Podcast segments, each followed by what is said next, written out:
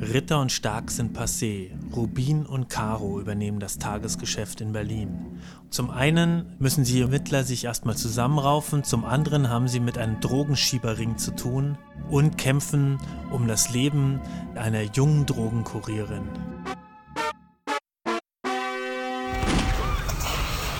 Berlin hat ein Straßennetz mit einer Gesamtlänge von 5419 Kilometern und am Stück würden diesen Straßen bis zur Stadt Berlin in Kanada reichen. Die längste Straße Berlins ist das Adlergestell mit 13 Kilometern und die kürzeste Straße ist die Eiergasse mit 16 Metern. Herzlich willkommen in den Straßen von Berlin. Herzlich willkommen, neues Ermittlerteam. Boah, so lang die Straßen. 16 Meter. Herzlich willkommen, neuer Ermittlerteam hier. Genau. Wie heißen die? Also, Herzlich willkommen auch Bülow. achso, ja, hi. Ihr seid, wie heißt ihr nochmal? Hallo Mihi. Ach du, das ist der Hallo, Mien. Hosch. Das ist der Hosch, ja, stimmt. Ja. Und, Nina Rubin und Robert Karow. Ach so, ja, genau. Wir besprechen den Berliner Tatort Folge 940, das Muli, mit Hauptkommissar Robert Caro, gespielt von Marc Waschke, und Hauptkommissarin Nina Rubin, gespielt von Kurt Krömer mit einem Mob auf dem Kopf. aka So kam es mir vor. Merit Becker. Meere de Becker. Ich fand es komisch, wie die gesprochen hat, ihr Berlinerisch. Ist die Berlinerin, gebürtige? ich hab mit schon diesen Bremen geboren. Jetzt habe ich auch nicht mehr. Ja, doch. Wobei ich glaube, der Dialekt, ich, ich meine, ihr seid ja hier die Hiesigen. Wie fandet ihr ihren Dialekt?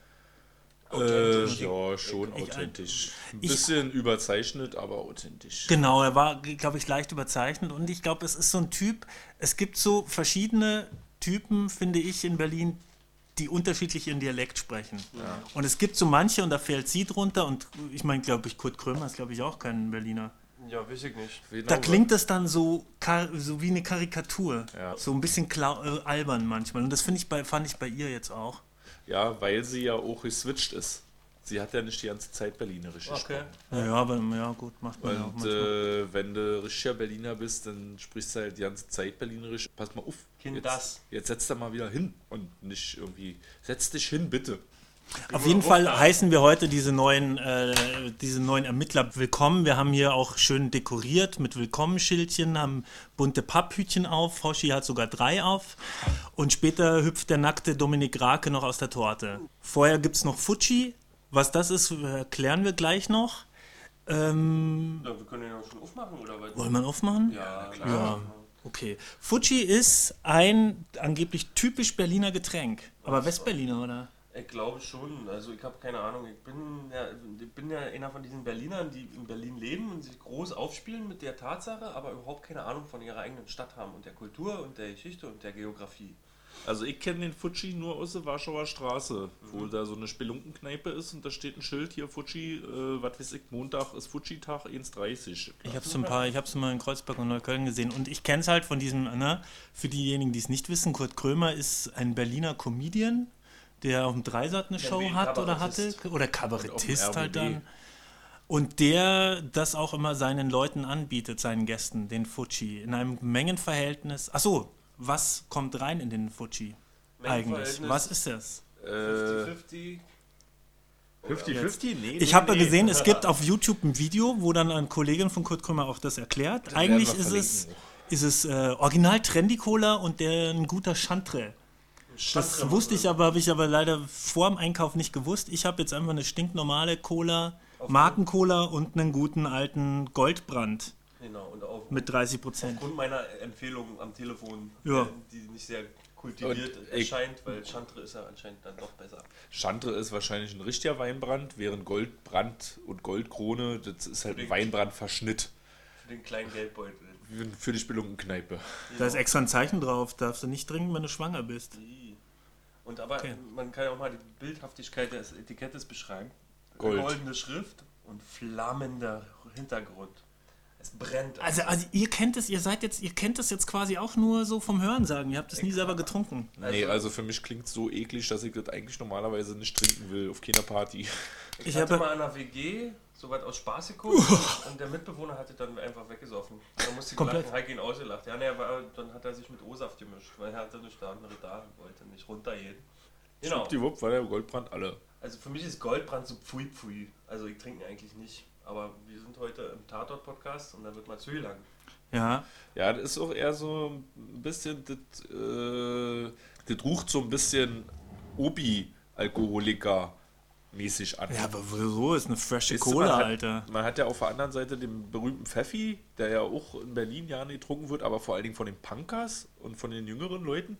Und dann hast du halt den Goldbrand, das ist schon ein bisschen die Obi-Penners. Die Opi-Penners. Ja, aber wir wollen jetzt hier niemanden verprellen, wenn der liebe geneigte Hörer Goldbrand trinkt, dann hat er vielleicht Ja. trotzdem einen guten Geschmack.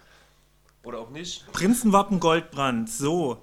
Auf den guten Geschmack. Sucht euch mal ein Glas Ja, aus. Ist in Mischungsverhältnis ist so? 80-20, wie man auch in dem Video Ja, von. Edith sehen kann, was wir unten in die Linkliste gepackt haben. 80 Goldbrand, 20 Cola. Genau andersrum. Ja, mach, mach mal uns Also ich mach mal so, oder was? Mach mal Ja. 1, 1, 3 oder was? Nee, das das sind ja ist, 70 Prozent, oder? nee, nee, ich mach keine mach mal 80 Prozent. 80, da. Jetzt muss- Wir wollen ja hier auch noch die Folge jetzt durchbringen. Aber äh, währenddessen, Genau. so, Also, seid ihr, seid ihr in der Lage, äh, ist es überhaupt in eurem Sinne, dieses Ermittlerpaar willkommen zu heißen? Haben die euch gefallen? Jetzt mal zum Einstieg. Die Ermittler an und für sich schon. Ich finde die interessante Gestalten, die haben auch viel Kanten und bin schon ein bisschen neugierig, wie es weitergeht. Ja. Ich werde mich auch am Ende eines endgültigen Urteils enthalten, weil ich so ein bisschen gespannt bin, was da eigentlich noch draus wird und wie es weitergeht, bevor ich auch so sagen kann, ja, ist jetzt die erste Folge wirklich gut, weil ja werden ja auch Sachen angeteasert, die äh, folgenüberspannend sind, die in der Ja. nächsten Zeit noch weitergehen. Und erst wenn man das so richtig weiß, kann man vielleicht sagen, ja, ist das jetzt so gut gewesen oder nicht. Ich bin aber trotzdem positiv überrascht gewesen, erstmal von vorne, von vorne weg. Und äh, bin sehr neugierig auf das, was da jetzt noch kommen mag. Und hat sich halt auch angedeutet durch die sehr überspannenden Momente, die da schon ein bisschen mit in der Story gewesen sind. Ja, willkommen, kann ich da ganz herzlich sagen. Willkommen, Cassiopeia-Schlampe. Also, Warte, Wir dürfen noch den Inhalt mal. Also, ich habe versucht, jetzt den Anfang des Films Okay. darzulegen. ah ja, okay. Also, sie ist da unterwegs im Club, geht ins Cassiopeia, macht sich zurecht vom Spiegel und hat eine, anscheinend eine kleine Affäre mit ihrem Kollegen. Was Ja. man ja anfangs nicht weiß. Ne? Und also das Schöne an diesem Tatort war ja auch irgendwie, dass wir die ganzen Örtlichkeiten kennen. Ja. Also ich weiß ganz genau, wo die rumgemacht haben. Ja. Also ich kann dir den Ort zeigen. Ja, Also auch der Zaun ist ja der, wo man äh, früher, wenn man im Cassiopeia illegal im Sommer noch Alkohol reinschmuggeln wollte, ist halt einer hinten hinmarschiert an diesen Zaun und der andere hat von draußen vom Späti Bier geholt und das über den Zaun gereicht. Zack. Mittlerweile hängt da auch schon NATO-Stacheldraht, damit Ist es nicht so? mehr ganz so einfach ist. Ja, ich glaube ja. Eine Zeitweise Krass. ach so, aber also wenn es ja Sommergarten ist, dann ist ja auch der Zaun offen. Also da dürfen wir alle von allen Seiten umsonst drin. Ja, wenn Sommergarten ist, aber jetzt abends mal, manchmal bei Veranstaltungen Mit Eintritt dann ist mit der Eintritt zu. war Ja. dazu und man kam ja nur noch über diesen dünnen Gang da rein. Ne? Ja.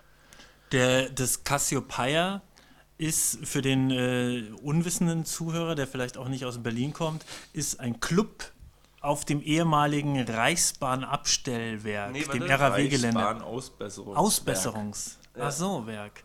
Genau. Im Friedrichshain nahe der Warschauer Straße.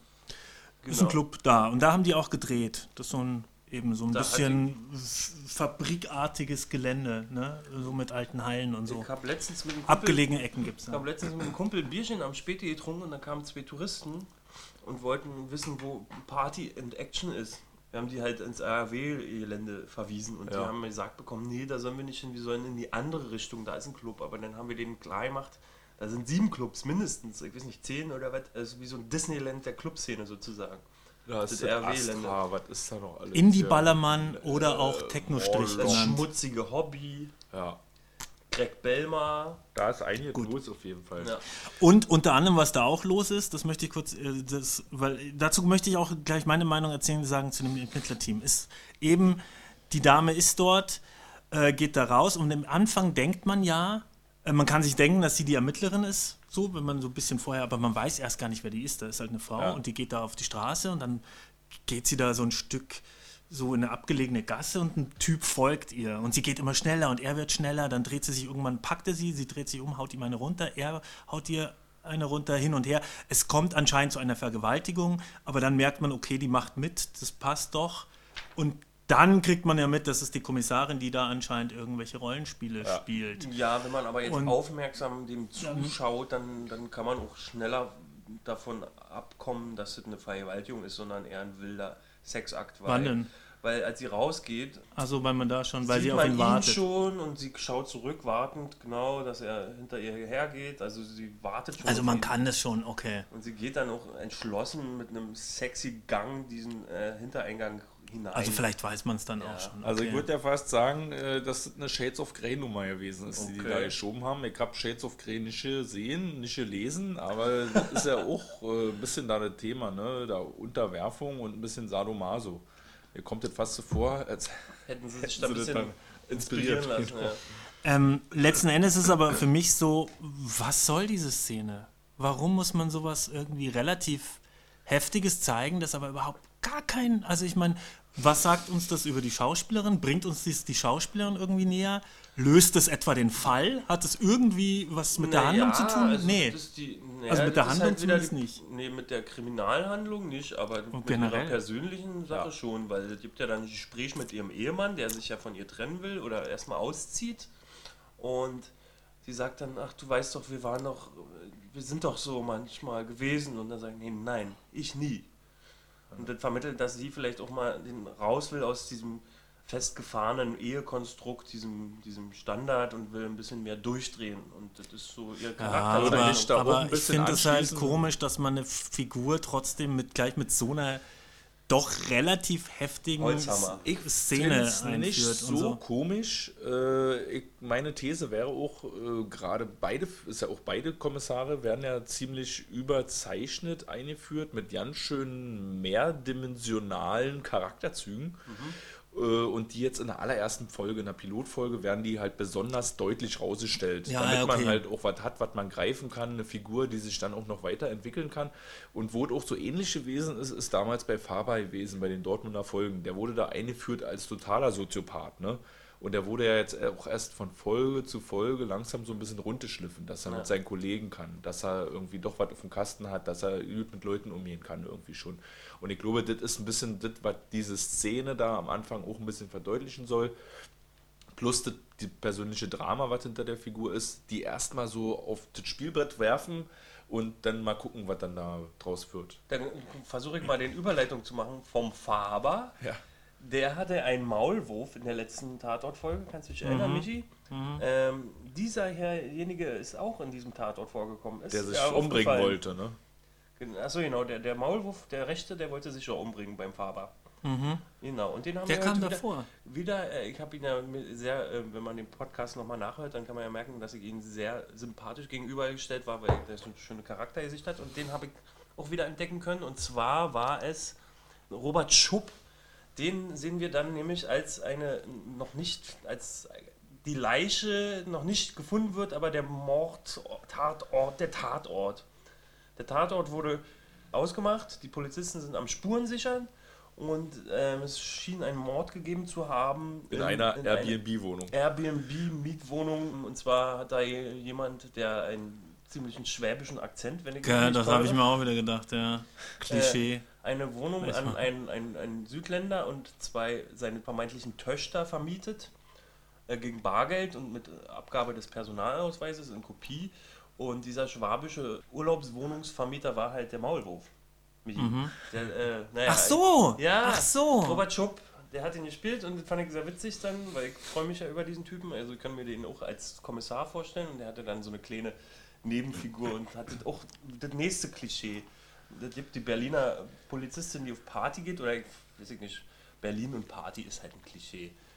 Ähm, und dann Da sehen wir wurde den auf jeden Fall einiges reingepackt. Ja. Und gerade-. Da Ja. war Veganismus drin gewesen. Echt? Eine Gangster Also, war ah ja, die Freundin. da. ne? Äh, da waren halt auch diese Wohnungen, die ganze Partynummer auf jeden Mhm. Fall, die Schauplätze auch, Und deswegen fand Die- ich aber auch sympathisch, weil ähm, dieser Vermieter. Ja, Praktikanten. Äh, Der Vermieter bei der Schwabe auch so ein, so ein bisschen Hassbild sozusagen von einigen Menschen in Berlin. Also die, die Gentrifizierung vorantreiben sozusagen. Ach, so, wir wollen anstoßen. Nee, mach mal weiter. Ähm, und ähm, der wurde halt auch überzeichnet. Und das Lustige war aber auch, dann hat man auch seine Genugtuung damit gehabt, wie sie ihn dann stehen lassen haben. er hat irgendwie gesagt, ich habe niemanden erkannt, er war mit seinen Töchtern. Wann auch. kann ich wieder in die Wohnung rein? Aber, Genau, äh, und dann äh, gleich wieder weitervermieten. Genau, Ja. und dann haben sie ihn da halt so stehen lassen. Aber das ist, das ist, glaube ich, tatsächlich generell so. Das ist mir da, ja, doch. Doch, ist mir eigentlich auch schon aufgefallen. So, habe mir auch gedacht, aha, wieder so ein Aber jetzt ist, äh, warte mal, aber das lass ist mal kurz generell überzogen ist. Ja, ich habe meinen schon was Oh, ausgetrunken. ja. Oh, Fuji-Alarm. Michi ist schon voll dabei. Meiner ist schon Fujikato hier. ja. Futsch und weg. Ähm, Genau, also generell, Ja. und das ist auch das, was mich eigentlich an den Ermittlern gestört hat, ich fand die schon wieder so überzogen. Solche überzogen, eher so ein arroganter Schnösel, so gefühlskalt offen.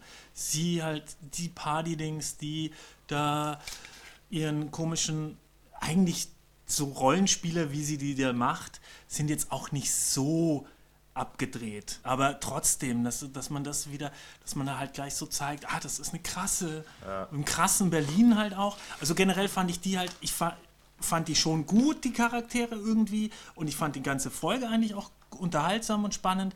Aber es war alles sehr überzogen.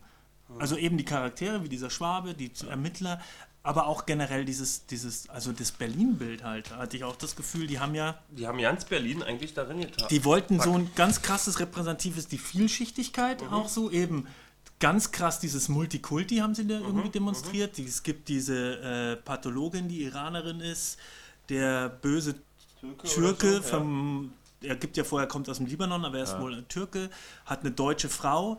Die Kommissarin Rubin hat selber, eine, ich glaube, einen russischen Mann. ja. Also dieses, diese Multikulti, das. Was? Also irgendwie hatte ich so das Gefühl, die heute, jetzt, jetzt zeigen wir der Nation mal, was Berlin ist. Ja. Und du hast es ja auch gesehen, die, an wie vielen verschiedenen Orten die gespielt haben. Ich Das fand ist es ja auch das, was der Stefan Kolditz, der Ja. Drehbuchautor, auf Radio 1 gesagt hat. Der hat da am Samstagmorgen um 8.30 Uhr oder was, haben sie, ihn, haben sie kurz mit ihm telefoniert und er hat ein bisschen darüber gesprochen, was er sich da bei dem Drehbuch gedacht hat. Und eine Sache, die er gesagt hat, ist, äh, das große Konzept war gewesen, einen Roadmovie durch die Nacht zu machen. Und zwar durch Berlin. Wo Berlin eben nicht nur Kulisse ist, sondern wo die Folge wirklich auch auf Berlin angewiesen ist. Und da musste dann natürlich auch so eine Elemente reinpacken, wenn du wirklich eine richtige Berliner Folge machen willst, die eben auch typisch für Berlin sind. Also wenn man jetzt ähm, Ja. Kreuzberg oder Neukölln ist, dann ist das aus dem Straßenbild ja nicht wegzudenken, diese Multikulturalität. Und dass man das in der Folge dann aufgreift, finde ich auch nicht so ja, schlecht. naja, gut, okay, aber ja, aber ich fand es auch schon wieder ein bisschen arg viel, mehr als. Also zum Beispiel bei mir auf der Arbeit ist jetzt gerade mal eine Person irgendwie, bei der ich mir jetzt nicht ganz sicher bin, die habe ich jetzt nur ein paar Mal so gesehen, ob die ähm, nicht irgendwie einen Migrationshintergrund hat. So, ansonsten sind das alles irgendwie hauptsächlich. Naja, aber auch, pass auf, äh, als ähm, Gegenargument könnte man ja mal die Probe Oste. auf die Probe anstellen. Kannst du dir diese Folge, die wir jetzt am Sonntag gesehen haben oder am Montag oder wann auch immer im Stream, So kannst ist? du dir diese Folge zum Beispiel in äh, München vorstellen? Würde diese Nö, das Folge- hat er auch gesagt. Ne? Ja. Ähm, nee, könnt, könnte ich jetzt glaube ich nicht. Aber ich kann sie mir, gut, ich kann sie mir in Berlin schon so vorstellen, aber ich habe mir schon auch so gedacht, ja, okay, das ist jetzt so, die wollen jetzt das Idealbild der Multikult, vom Multikulti Berlin zeigen, was aber man nicht zwingend immer so sieht. Ja, aber es ist vorhanden. Ja, aber es ist, ich fand Also- schon, ich fand schon sehr stark nach außen gekehrt in dem Fall. Ja. Hat aber jetzt nicht unbedingt den Sehgenuss. Es ist mir aufgefallen, aber es hat es nicht den Sehgenuss geschmälert. Ich fand es ein bisschen, fand's ein bisschen lustig. Ach ja, Faschist. gucken Sie, die erklären jetzt so ist Berlin. Und halt auch durch diese, diese Vielseitigkeit und die vielen Einstellungen. Ich hatte so das Gefühl, so ein bisschen, okay, wir sind jetzt die Neuen hier, die Neuen in Berlin, wir machen jetzt den äh, neu. So ein bisschen hatte ich so das Gefühl, wir zeigen jetzt ganz viel, möglichst alles von Berlin, um uns jetzt quasi als die neuen Berliner für den Zuschauer zu etablieren. Damit ihr das gleich, okay, Berlin und wir, also das. Nee, wahrscheinlich ist das, aber ich interpretiere immer so. vielleicht Nee, also ich denke so schon, Ja, also so- ich denke, du hast schon recht und äh, was man ja den alten Berliner Tatort ein bisschen vorwerfen konnte, war das Fehlen, das die fast vollkommene Abwesenheit von Lokalkolorit. Und jetzt haben wir hier die allererste Folge und die zeigt ja fast mehr Lokalkolorit als äh, 15 Jahre Ritter und Stark zusammen. Und Ja, wobei, Ja, ja, wobei, ja. also ich sag mal, die haben auf jeden Fall jede Menge Sehenswürdigkeiten oder äh, Wiedererkennungswerte untergebracht. Naja, aber guck mal, auch der BER, dass man das nimmt, Mhm. diesen unfertigen Flughafen und den direkt so in die Story einbaut. Und die Hintergrundstory Schön. ist der Pl äh, Plenterwald, Spreepark. Auch noch. Wobei, ja, wobei, auch die also Sache gerade mit, da, Äh, wir waren auch, äh, als der Jo und sein Bruder Ronny, als sie ja dann zum ersten Mal geflüchtet ist, also der Ronny aus seiner Anstalt weg ist, um der Jo zu helfen, äh, sitzen die ja auch am Bahnhof Zoo bei den ganzen Drogenabhängigen oder bei da, da, da war ja, nee, da war bei ja allen Tafel oder so. Nee, was war Dingen, ja, So das, eine aber vor allen Dingen sitzen sie auch am Setting vom Kinder vom Bahnhof Zoo. Ja, ja, ja. Ja, und das da mit reinzupacken, ja, Ja, ist halt dann auch wieder gut, Berlin. ja. Und ich, ich finde es ja sehr schlau, den BER so unterzubringen, weil das war geschickt, weil den BER, den Berliner Flughafen, den kennt ja nur jeder bundesweit, wenn nicht so ja über Berlin hinaus, über Ja. Deutschland hinaus. Und ich fand es ganz geschickt, dass sie da, dass es wirklich ein logisch ist, äh, ein totes Hotel, wo gibt es das in Berlin? Ja. Wo sie Unterschlupf finden und dann ist da der Security-Kumpel. Also fand ich eine witzige, schnittige Drehbuchidee. also es ist, auf, es ist bis auf ein paar Einzelheiten und gerade vor allem was den Spreepark betrifft, ist es schon auch etwas, was man als jemand, als jemand, der hier wohnt und der sich auch ein bisschen mit der Stadt auskennt, nachvollziehen und akzeptieren kann. Oft ist es ja so, dann machen die irgendwelche Gebäude zu. Das Rathaus ist dann auf einmal das Polizeipräsidium so von außen, wo du da als dort Ansässige denkst, hä, so völliger, wollen die mich verarschen. Dann kommt vielleicht noch in den nächsten Berliner Tatorten, wenn sie von U-Bahnhof zu U-Bahnhof rennen und dann die Station auf immer springen. Gerade zu Örtlichkeiten und so können wir ja später noch mal mehr Ja. reden. Ähm, Äh, ich will doch mal inhaltlich? ein bisschen äh, Ja. inhaltlich. Also wir haben ja hier in dieser Folge auch wieder einige Themen abgegrast. Wir haben organisiertes Verbrechen, wir haben Drogenschmuggel und wir haben obdachlose Kinder. Also auch eine ganz schön dicke Palette, die da aufgemacht wurde. Wir gehen heute mal nicht auf alle Einzelheiten ein. Äh, worauf ich aber noch ein bisschen eingehen möchte mit euch, ist auf das Serielle. Da hat sich ja nun schon angedeutet, auch in der allerletzten Szene, dass es da noch weitergehen wird. Und ist das ein Offene Grund für Fragen. euch, wieder einzuschalten? Ja, nee, geht so. Also ich muss jetzt nicht unbedingt gucken, wie, wie was da äh, steckt. Also das ist nicht der Grund. Also würde mich freuen, wenn ich den nächsten Berliner Tatort sehen würde, aus freiwilligen Stücken. Aber ich bin ja dazu gezwungen, weil wir sind ja hier in unserem Podcast. Aber wenn ich den freiwillig und zufällig sehen würde, dann würde ich mich freuen, daran anknüpfen zu können mit meinen äh, Erinnerungen an diesen Tatort. Ja. Aber das ist ja dann irgendwann in einem halben Jahr. Oder? Na, aber was ja interessant ist, du hattest mir nämlich neulich erzählt, dass du den Rostocker Polizeiruf wirklich extra deshalb geguckt hast, wegen der serienübergreifenden Story. Nee, genau, weil das war sehr schön dargestellt und sehr dramatisch. Ähm, da hat doch dieser, äh, wie, ich weiß nicht, wie die heißen, äh, der Ermittler hatte Probleme mit seiner Frau, weil die auch eine Affäre hat mit einem Kollegen, Ja. Der direkt sein direkter Bürokumpel ist. Also die sitzen sich zwei Meter Mhm. voneinander gegenüber. Und, und dann geht die Ehe den Bach runter und das fand ich so spannend und so und ich konnte den Na, vor Dingen spannend Polizeiruf. Ne? kommen Ermittler auch, äh, das ist ja auch so jemand, dem man zuruft, ja, yeah, weiter so, weiter so, wenn er jemanden haut oder so aus Selbstjustizgründen oder so. Und deswegen war ich da einfach ähm, voll dabei. Ja. Also ich wollte auch wissen, wie es weitergeht. Ja. Und ich glaube fast so ein bisschen, also ich habe auch am Anfang erst gedacht, hä, ist der Typ, der jetzt mit der Nina Rubin da Sex hat in Cassiopeia, ist es derselbe Schauspieler, der auch Ja. im Rostocker Polizeiruf da den Ehebrecher Brecher. äh, spielt, aber äh, ist er nicht. Ist jemand anders, aber da kommen wir auch nochmal drüber zu sprechen. Aber da ist mir die Parallele auch schon aufgefallen, ich- dass in diesem Tatort auch sowas eben gespannt wird und das auch wieder im Privaten der Kommissare festgemacht wird. Aber brennt- wo auch sonst. Mir brennt ja die richtig Konstanten. auf der Zunge. Ich will die ganze Zeit diese Schauspieler raushauen, was die überall, wo die mitgewirkt haben. Aber wir machen erstmal einen Inhalt, wa? ich hätte noch zu inhaltlichen Sachen. Ja, hau raus. Ich habe mal bei Tatort-Fans geguckt und da gibt es Oh. einen Kommentar mit mehreren Fragen oh, shit. zum Inhalt. Wer hat die Akte gefälscht? Also er hat gleich mehrere Fragen. Ich würde jetzt, soll ich sie erstmal alle durchgehen? Ich lese erstmal den kompletten Kommentar durch. Wer hat die Akte gefälscht? Wer hat den Partner umgebracht? Wer hat den Dealer erschossen? Was für Beweismaterial hat Caro im Schlafzimmer der beiden Mädchen am Anfang unterschlagen? Was hat Rubin am Ende dem Dino aus dem Maul gepult?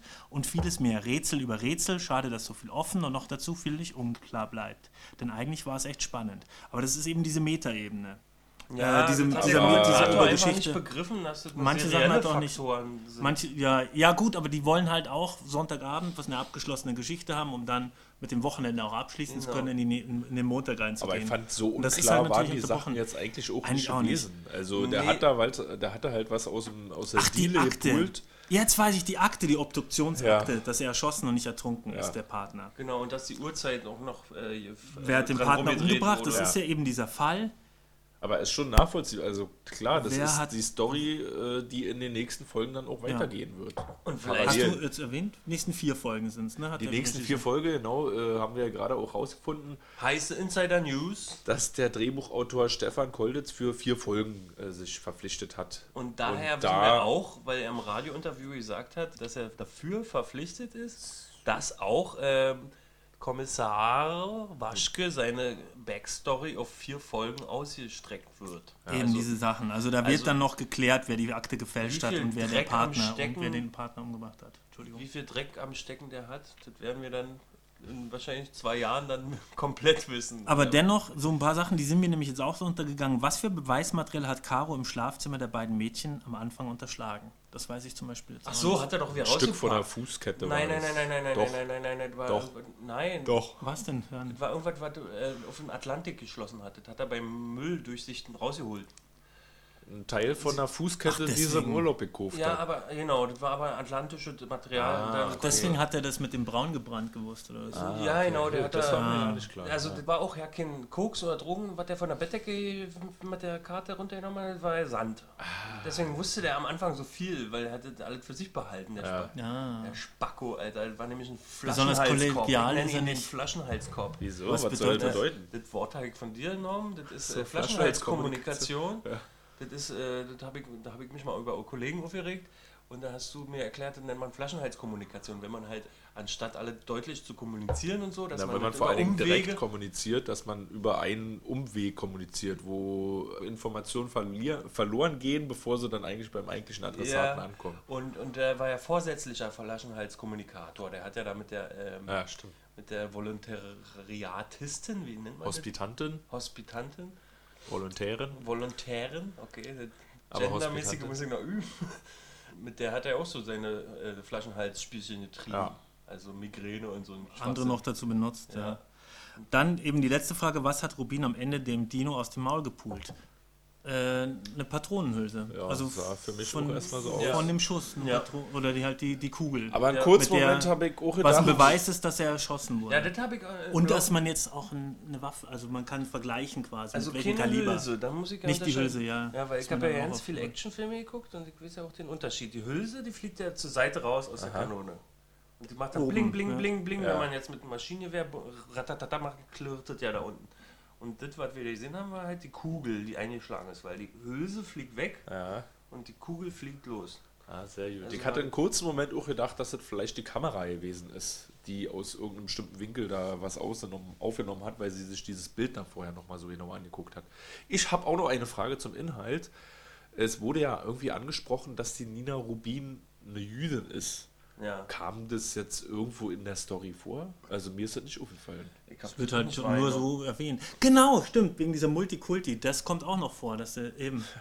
Also Aber- es aber- gibt nee, auch aber noch die verschiedenen Religionen davor. werden auch noch. Nee, ich habe nur auf Twitter dann irgendwo gesehen, da hat jemand ein Bild gepostet von einer Mesusa, die bei der Rubin in der Wohnung hängt. Und das ist irgend so ein jüdisches Ding, was du dir da an den Türrahmen Ja, aber das knallst. ist doch nicht schlecht, wenn das so subtil untergebracht wird, dass der Zuschauer das nicht War ja eh schon genug gewesen, ja. Ja, ja, und dann, dann Ja. wird es für den Zuschauer, wie wir die sind, die jetzt nicht so den, von der jüdischen Kultur eine Ahnung haben, dass es dann nochmal plakativ dargelegt wird mit diesem Spruch. Und dann wissen wir, dass sie eine Jüdin ist, auch anhand dieses, dieses Pöbelspruchs. ja. Und der, der aufmerksame Zuschauer hätte es auch so mitbekommen. Aber wir naiven kleinen Jungs, wir haben das dann auch nochmal aufs Maul gekriegt, dass sie Jüdin ist. Jo. Wo wir gerade bei der Nina Rubin sind. Großes Thema war ja im Grunde natürlich auch wegen diesen äh, Jugendlichen mit den Koks im Darm und aber auch unter anderem aber auch ihre privaten Problemchen, die wieder eine Rolle gespielt haben im Tatort, äh, war ja auch Erziehung eigentlich. Ne? Ja. Sie kommt ja auch nicht so gut klar mit den Nee. Das weiß ich gar nicht. Ja, hat mich auch ein bisschen gewundert. Osteuropäisch. Also, Also, sie sprechen sie Russisch oder was ist das? Hat das jemand rausgefunden? irgendeine slawische Sprache, die heißen ja auch. Der eine heißt Tolja, der andere heißt Kaleb, also Und der Vater? heißt Der Viktor. Arzt. Ah, der sah jetzt für mich südländisch aus, wobei jetzt zum Beispiel ein Kasache ist ja auch ein Asiate. Für mich, ja, ich hab da auch, ey, ich bin, ich halte mich jetzt komplett raus, sonst Ja, auf jeden Fall spricht die Mutter nicht die Sprache der Kinder und ihres Mannes. Nee, da ist sie natürlich Ja. im Nachteil, ne? Und generell hat die, äh, eben kommt die ja nicht so klar, gerade auf dem Älteren. Und dann hat sie noch den Verdacht, dass er irgendwie Drogen nimmt, weil sie ihn da in diesem Drogenumschlagsplatz äh, sieht. wo sie auch den schönen Satz rausgehauen hat. Ich weiß, ihr nehmt alle Drogen, ihr Ihr 16-Jährige. kifft oder so, ne? Ja, aber. Können wir ja gleich mal fragen. Habt ihr mit 16 gekifft? Nein, ich nein. hab doch nicht gekifft. Bis heute nicht. Nein, ich hab mir ein bisschen trinke nur Gras Cola. gespritzt. Ich hab mir das einfach gespritzt. Trink Ka- Cola, um wach zu bleiben. Sonst Genau, nichts. Cola zum Wachbleiben. Ja. Aber ist ja auch schwierig, was macht man denn Ich bei sowas? aus- aus- Gerade wenn die jetzt. Crystal Meth nehmen. Was? Was, was macht man denn, wenn die jetzt Crystal Meth nehmen? Wie, wie treibt man so einem Kind sowas aus? Mit, mit Ziga macht Nee, man dann so wie mit Zigaretten so? Berlin setzt sich dann hin und sagt so, und du rauchst jetzt die ganze Schachtel, bis dir schlecht wird. Das ist ja so eine Rauchabgewöhnung. Ja, ja. Macht man das dann mit Nee, Crystal aber- Meth auch? Kauft nee. man so ein Kilo und sagt, Ist ja das sowieso, drückst du jetzt? aber ist ja sowieso schwierig. Wie will die Nina Rubin das machen? Guck mal, die geht da feiern äh, unter der Woche oder am Sonntag oder was? Und stinkt, wenn sie dann zum äh, Frühstück kommt. stinkt nach Alkohol. Die hat sich da bestimmt auch eine reingezogen. Da war ja auch noch mal so eine kurze Gag-Anspielung auf Koks. Ne? Wir, haben, was? wir haben Koks gefunden. Ach, ach, damit hätte ich ja gar nicht gerechnet. Ah. wo wartete? Wann Wann? wartet? Das weiß ich gar Äh, nicht. Die haben im Gewebe oder irgendwas, so. weiß ich nicht, der Gerichtsmediziner Ach so. oder irgendwas mit Koks. Der Kuriose da. Äh, die geht selber feiern bis spät nachts, vielleicht auch mit äh, Hilfe irgendwelcher Mittelchen. Und wie will sie dann da ihre Kinder erziehen? Also ich wüsste gar nicht so richtig äh, Naja, ihren, ihren Standpunkt, wie sie denen klar machen will, dass das nicht geht, dass sie jetzt kiffen sollen oder dass der Junge nicht so spät nach Hause kommen soll, während sie da die ganze Nacht weg ist. Aber das ist ja auch so eine, das fand ich zum Beispiel eine sehr lustige Szene mit dieser Widersprüchlichkeit in der Erziehung, ist ja dieses, wo die mit denen zusammen essen will und er nimmt einfach die Pizza und geht. Ja. Und der sagt, nee, nee, wir essen zusammen, bleib hier. Und dann kommt er und dann will er wieder gehen, nee, du kommst jetzt her und isst. Und dann sagt er irgendwas Blödes und dann sagt sie, jetzt gehst du auf dein Zimmer. Wo ich mir gesagt habe, so. Aber was man an dieser Erziehungsmethoden sehen kann, deutlich ist, dass sie als alleinerziehende Mutter auf jeden Fall überfordert ist. Die kommt nicht so gut alleine klar. Bräuchte eigentlich ihren Mann, ruft ihn ja auch mehrmals an und das glaube ich auch als generell als Erziehungsmethode eigentlich das Beste, wenn es zwei Leute sind oder mehr Leute, die sich in einem Netzwerk da um die Kinder kümmern können. ne? Und das hat sie Wobei, ja in dem ja, Moment ja, nicht mehr. wobei ich glaube, also, Das ja, hat sie ja gut. verspielt eigentlich. Ja, und deswegen fand ich die Rolle toll und da habe ich mir überhaupt keine Gedanken mehr gemacht über ihr Berlinerisch, weil ich war einfach gespannt oder ich war interessiert, weil ich ja hier mal so analytisch den gucken muss wegen unserem Podcast. Äh, ich fand es sehr überzeugend. Die Gestresstheit, die sie darstellen sollte und die sie äh, Ja. rübergebracht hat. Also Eben, jetzt hat es mir auch authentisch rübergekommen. Ich hatte auch in der Situation nicht so richtig gewusst, ja, wie soll ich denn da jetzt mit die Jungs da umgehen irgendwie? Was willst du machen, wenn der da keinen Bock drauf hat? Mhm. Aber wenn der- aber mal- ziemlich angepisst ist, ihr Sohn, willst du, kannst du, du setzt dich jetzt hier hin und der ist ja auch schon 16 Jahre Aber alt. er hat auch Drogen gekauft, oder nicht? Hat sie ihn gesehen? Nee, Man- hat er ja nicht, der war ja nur im Kino. Hat sie Nee, irgendwie aber so einen blauen Schuss oder hat Nee, aber sie hat doch da extra hingeguckt. War ein anderer oder was? Nee, die hat ihn dann gesehen, der ging halt da vorbei, der kam halt da vorbei. Aber der hat doch einen Handaustausch. Wobei ich nicht weiß, ob es war. Oder mache ich Ja. nochmal einen Faktencheck und gucke mir nochmal in der Mediathek an. Da auch noch eine Frage zum Inhalt. Sag mal, da hat doch der Robert Caro, der Kommissar, diesem Drogendealer das ganze Zeug abbezogen. Was macht er damit? Ja, wo ist denn das hin? Also Eig- alles, ja, Eigenbedarf, da Eigenbedarf. Ja, naja, wenn Ist sie, alles nur Eigenbedarf. der, der braucht doch, sein Ego müsste doch pflegen mit irgendwas. Übrigens, ach, ich will darauf hinaus, äh, ich wollte es loswerden, und zwar Robert Caro, äh, der hat den Mark, Kommissar Mark Waschke verkörpert. Nee, andersrum. Achso, Mark Waschke hat den Kommissar Robert Caro ah, okay. verkörpert. Ja, so viel zu meinen. Ähm, nee, ich- Noch ein bisschen Futschi. Goldbrand, ne? Ja, der Futschi geht ab. Und jetzt äh, mache ich die Parallele zu Steven Seagal auf. Oh, Ja, Steven Seagal. Der immer, Steven Seagal Du der kannst Woche. von Jetzt. Mark Waschke äh, IMDb Bingo mäßig. Ich fand ja, das ist wieder Kevin, Seagal. Bacon-Faktor. Ich, also wir gucken ist, ja immer nach Bronzenmomenten und ich habe ja dann im Hinterkopf auch noch andere Actionhelden, weil ich die Filme ja gern und häufig Meine schaue. Damen und Herren, der Steven Seagal-Moment. Präsentiert von Bülow. Bülow. Ja, und zwar Mark Waschke hat äh, viele Elemente eines Steven Seagal. Zum Beispiel hat Nicht er sagen. Genau, nichts sagen, ist wirklich so. Das Lustige ist, bloß in Steven Seagal-Filmen ähm, wird das alles um ihn herum gestrickt, um den Mark Waschke. Und dann sagt die Kollegin, oh, sie sind so schlau, aber dabei macht er nur Flaschenhalskommunikation und kommuniziert mit niemandem und latscht durch den Film. Und dann hat er auch noch Verbindungen zu mafiösen Strukturen und ne, schweigsam und Einzelgänger. Ja, wobei das eigentlich auch Bronzen, der Bronzen ja auch macht. Ja, aber diese Charles mafiösen Bronson. Strukturen, Scheiß und diese Rumspazieren, das war so irgendwie Steven Seagalisch. Genau, er hat Okay. auch nicht ausgeteilt. Apropos austeilen. Da sind wir wieder beim Thema Erziehung. Das bringt ja auch nichts, ne? Erziehung. Bei der Frage. Ja, mit der Erziehung, da muss ich noch mal kurz drauf, weil ich das vorhin mir noch eingefallen ist. Äh, Austeilen, also hier Gewalt bringt ja auch nichts. Ich zum Beispiel, finde ich, das hat ja die Langschäden, die Langzeitfolgen sind ja nicht abzumachen. Ich zum Beispiel habe Fußgröße 47. Ich tue mir wirklich schwer, anständige Schuhe für ein gutes Geld zu finden. Und es liegt daran, glaube ich, dass zu meiner Zeit, damals in den 80ern, in der Grundschule, mir zum Beispiel, wenn wir in der, in der großen Pause, in der Schulpause auf dem Rasen gelaufen sind, dann gab es den Herrn Seifried, das war noch so eine richtige alte Schule, der hatte auch immer Lederhosen an, ich komme ja aus Bayern. Und äh, der so ist uns dann auf den Fuß getreten, so. wenn wir auf dem Rasen. Ja? Bei, als Rasenlatscher. Ja, als Rasenlatscher quasi. Also wir wurden an Ohren gezogen. Ich wurde als Kind immer als Se Segelohr-Typ ver verarscht. Auch die Schule, die Erziehung schuld scheinbar. und die Füße auf die. Füße getreten. Die sind uns auf die Füße getreten, wenn wir auf dem gelatscht Rasen getreten, gelaufen sind. Ja. Und heute finde ich keine Schuhe im, im Schuhfachhandel. So. Wie heißt er? Seifried. Herr Seifried. Du bist schuld, dass der Mi jetzt mit der Schuhgröße 47 Probleme hat, ein ordentliches Paar für anständiges Geld zu finden. Kannst du dir mal hinter die Ohren schreiben? Ich wollte doch, aber ich wollte noch mal auf Steven Seagal. Ich habe jetzt mir ist über eingefallen, die. Pointe, die Pointe zu Steven Seagal. Ja. Weil das war nämlich, weil Steven Seagal-Filme sind absoluter Bullshit, ja, muss ich dazu sagen. Und alles ist richtig schlechte Drehbuch. behauptet.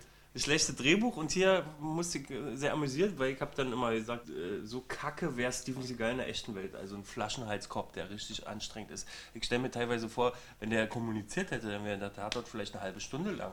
Wenn er alle da schnell ausgepackt hätte und die Informationen nicht zurückgehalten hätte, dann wäre das Ding ja viel zügiger abgeessen. Das war ja richtig kontraproduktiv, wie der Typ sich verhalten hat. Ja, weil er da irgendwie seine eigene Schiene gefahren ist. Ja, aber dann hätte der Zuschauer auch nicht denken können, dass er ein richtig, dass er die Obersnitch ist. Ah. Aber er hat ja auch gesnitcht. Man Ne? soll ihm ja auch vielleicht, man soll den Zuschauer. Nee, eine Snitch ist ja nur die, die, die an die Bullen verpetzt. Ach so, wenn man, wenn man Nee, die ja. Bullen an die Bösen, an die, an die Mafia, an die Schieber, Drogenschieber verpetzt, ist man keine Dann Snitch. Oder eine Ratte, wie der Fahrer Ratte, sagen würde, ja. aus Dortmund, oder? Genau. Ist es, was ist denn das Dortmunder Tatort? Jupp. Ähm, Wir kommen, ich will mal ein bisschen hier, Ja, mal, wenn wir jetzt auch schon wieder bei Caro sind und äh, ein bisschen auf die Figuren zu sprechen kommen, wir haben mit Caro und Rubin zwei krasse Antagonisten, also die gegensätzlicher eigentlich auch nicht sein können. Ne? Vielleicht werden sie aber auch mal Freunde mal sehen, das hat sich ja angedeutet ein bisschen am Ende, aber jetzt so am Anfang sind die zwei ganz schön verschiedene. Ja, ja. Na, damit eher alt, altglatter, kalkulierender Schnösel. Mhm. Wirkt zumindest so. Obwohl er ist ja auch manchmal nett zu ihr. Er sagt ja dann auch, gehen Sie nach Hause, kümmern Sie sich um Ihre Kinder, ich mache weiter. Aber Wahrscheinlich da- aber macht er auch wieder sein eigenes Ding, er klaut Ja, dann genau. die Drogen. Na, ist halt Aber- typische buddy Und sie ist sehr impulsiv, ne? Und sie ist so eine Gefühls, so eine, ein, ein nettes, ein Berliner Gör. Ja, aber sie Eine ist Liebe. ja auch nicht so. Mädel auch ein bisschen und- eine Liebe ist sie nicht. Sie ist ja jetzt auch nicht so, dass sie ihn da Naja, irgendwie willkommen ihm gegenüber heißt. nicht. Also oder höflich ist, ja. Dann machen sie Ja, aber gut, da hat Kind. sie aber Stress. Da hat sie aber auch Stress gehabt. Ich meine, die hat, ihr Mann ist gerade ausgezogen und sie kommt in die Arbeit. Natürlich Ohne Schlaf. ist sie da auch äh, kacke drauf. Aber sie ist ja zum Beispiel zur Hospizi Hospiziantin, Zur Hospitantin. Hospitantin, äh, auch sehr nett. Ja. Das ist der Fuji. der Ich sage immer Fuji Time. Wenn Fuji sich Time. jemand verspricht, Fuji Und- Time. Also die ist ja schon eher so, macht es ja eher so auf ein bisschen mehr auf Einfühlsamkeit. Aber Ich würde auf jeden Fall vermuten, erst. dass da sich einige Alleingangsmomente auch in der Zukunft andeuten, dadurch, dass die so verschieden sind. Ne? Weil die so zusammen, beide zusammen gar nicht so gut funktionieren, aber glaube jeder für sich irgendwie dann doch ganz gut. Und was aber dem Fall dann wieder zuträglich sein kann. Sag mal, wir sind immer noch beim Inhalt. Nee, wir sind Nee, bei den nee. Figuren. Okay. wir sind schon. Gut, ähm, Aber, aber uns ein bisschen ranhalten. bei den Figuren möchte ich noch sagen, was ich interessant fand dann doch, ist ja vor allem gegen diese Querelen ja rum. Weil sie scheinbar dem Herrn äh, Caro dieses Schicksal dieses Mädchens, die da verfolgt wird von diesen Drogenschiebern und ja auch diese Päckchen im Magen hat, die platzen können, also die ja wirklich in Lebensgefahr ist, dass ihm das scheinbar egal ist. Er möchte eigentlich quasi Er sagt ja selber, wenn man im Drogendezernat arbeitet, dann hat man so viel, also ständig jeden, den man verein, ein, äh, verhaftet, kommt neuer nach. Man hat so viele Steinchen, die man irgendwie schieben Genau. muss. Na, sie flippt ja aus, als er sagt Hauptgewinn. der Hauptgewinn, ja. Und ihr geht es halt wirklich um dieses Schicksal. Ja. Und da fand ich das Interessante, die kommen halt aus unterschiedlichen Abteilungen. Sie arbeitet bei der Mordkommission seit, Seit sechs Jahren, sechs Jahren, genau. er seit zweieinhalb Stunden. ja, dann schon mehr am Ende. Ja. Ne? Aber letzten Endes ist es so, dass sie halt quasi, also Mordkommission, da geht es um einen Mensch, um einen Toten, dem sein Schicksal und man führt quasi dem der Gerechtigkeit zu. Also man will das, äh, den Täter finden und dann ist ja der Täter auch, wenn man Glück hat, lang genug weg, sodass nichts mehr passiert. Und er kommt aus einem völlig anderen Metier. Er kommt aus dieser Drogengeschichte, wo das egal ist. Für jeden Typen, den du verhaftest, wächst ein neuer nach. Also das sind unterschiedliche Abteilungen der Polizei und dadurch auch unterschiedliche Denkweisen, wie man mit dem mit einer, so einer mit so einem Verbrechen umgeht. Und wie viele Tote diese Konglomerat von Ermittlern zu bewerkstelligen hat, frage ich euch jetzt beim. Body count. Ich sage drei. Warte, erstmal zuerst Ach so. möchte ich äh, noch voranstellen, dass ich den Toten, der, Ex, der Ex-Kollege, was war Die das? Cola vergessen. Oh, yeah. Goldbrand pur. Warte, ich will auch noch mal kosten. Ja, aber da ist ein bisschen Speichel mit drin. Zurückgelaufen. Da, das du kann man wolltest wegschneiden. sagen, dass wir, Oh, ist dass wir zwar Tierfreunde sind, aber den Hund jetzt mal nicht mitzählen. genau, wir haben uns ja darauf geeinigt. Gab es einen toten Hund? Ja, siehst du, deswegen schon mal die Frage der Toten ganz spannend, weil selbst der Hund ist auch ja nicht aufgefallen. Der ist genauso unauffällig wie der, der Besitzer. Ah ja, die habe ich völlig vergessen. Ja. ja, voll die Randfigur. Also Hund nicht, Also- aber dann sind es vier. warte, ähm, ich möchte, also inklusive dem Ex-Kollegen. Ach, der kommt mit? Ja, dachte ich mal. Okay. Okay. Meine Der letzte Dings. Ex-Kollege, die ausgeweidete Frau, Ich hab's. den äh, Sicherheitsangestellten und den er Erdem. Also ich hab's doch jetzt offiziell. Ich sage vier. Nee, da fehlt einer. Ich Du sag fünf. Toten vergessen. Ich sag fünf. Ach ja, den Helfershelfer. Genau, Ja. den Blonden. Den Ja, kennen wir auch stimmt. aus anderen. Äh, warte mal, haben wir den Helfershelfer Ja? Reimers heißt der. Spielt er irgendwo mit? David Schütter habe ich jetzt nicht rausgesucht. Ah, okay, der hat auch irgendwo mitgespielt, aber haben wir nicht. re- Generell haben wir äh, einige altbekannte. Also Warte, mir ist es ja nicht Jingle. aufgefallen. Body count. Also generell haben wir einige altbekannte. Wiedersehen mit anderen Leuten, die wir aus anderen Tatorts kennen. Mir ist es gar Ja. nicht aufgefallen. Ja, also wir haben zum Beispiel. Jetzt kommt's, Bilo. Ja, jetzt baller ich die mal runter. Der, der Lover von unserer Merit Becker, Der äh, Loverbulle. Der, von der Nina Rubin, den kennt man aus dem Borowski-Tatort. Und äh, der war halt der geile Crystal Meth-Polizist, der Mittler, sozusagen ein Bindeglied zwischen dem Crystal Meth-Dorf und Borowski. Aus Himmel über Kiel. Genau. An der wurde aber kurios synchronisiert, oder war das, was war denn da Nee, los? irgendjemand hatte getwittert, ich höre die ganze Zeit die Stimme von Tom Cruise, aber sehe ihn nicht. Damit war er gemeint. Ich Ja, weiß nicht, ja, ob er vielleicht der Synchronsprecher nee, ist. von Nee, Tom aber Cruise. das Kuriose war, er hatte zum Beispiel Fahrstuhlszenen mit Merit Becker, wo sie nochmal sich ausgetauscht haben und er die Geheimakten über äh, Caro. den Caro rausgefunden hat. Da habe ich auch die Synchronisation wahrgenommen. Halt kuriose war, dass Merit nicht synchronisiert war. Also sie Achso, war, dass er synchronisiert war, meinst ja, aber ich weiß nicht aus welchem Grund, welche Tonprobleme dazu führen, dass nur sie ein Mikrofon hat oder haben sie es vergessen, weil diese Tonproblematik haben wir ja auch schon mal beim Ulm. Ulm selber hat ja sowas Ja. schon ausformuliert über Facebook. Ist es wirklich die Synchronstimme? Auf jeden Fall kam für mich die Stimme auch fremd vor. du? So, den haben wir. Dann haben wir auch den Hauptkommissar Robert Caro, der Marc Waschke, der ist Der sagt, äh, ja, krasser du- Schau Schaubühne, Theaterdarsteller aus Berlin. Der hat aber auch schon mitgespielt im Nick Chiller Mhm. Tatort, in seinem allerersten Willkommen in Hamburg. Da hat er nämlich den bösen Ex-Kollegen von Nick Chiller gespielt. Merit Becker.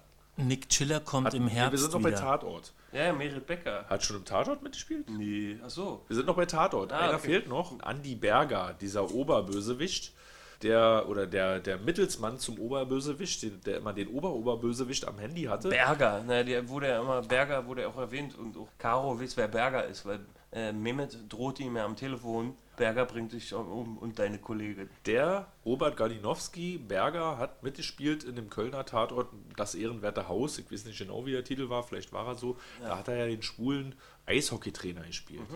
Und wir haben halt noch, äh, hat Bülow schon erzählt, den Vermieter, den Robert Schupp, der in dem Dortmunder Tatort den Maulwurf Genau. gespielt hat. Darüber hinaus, über Tatort Schauspieler, haben wir halt diesen Mehmet. Und das ist ein Schauspieler, äh, der ist jetzt auch zu sehen demnächst mit Echo Fresh.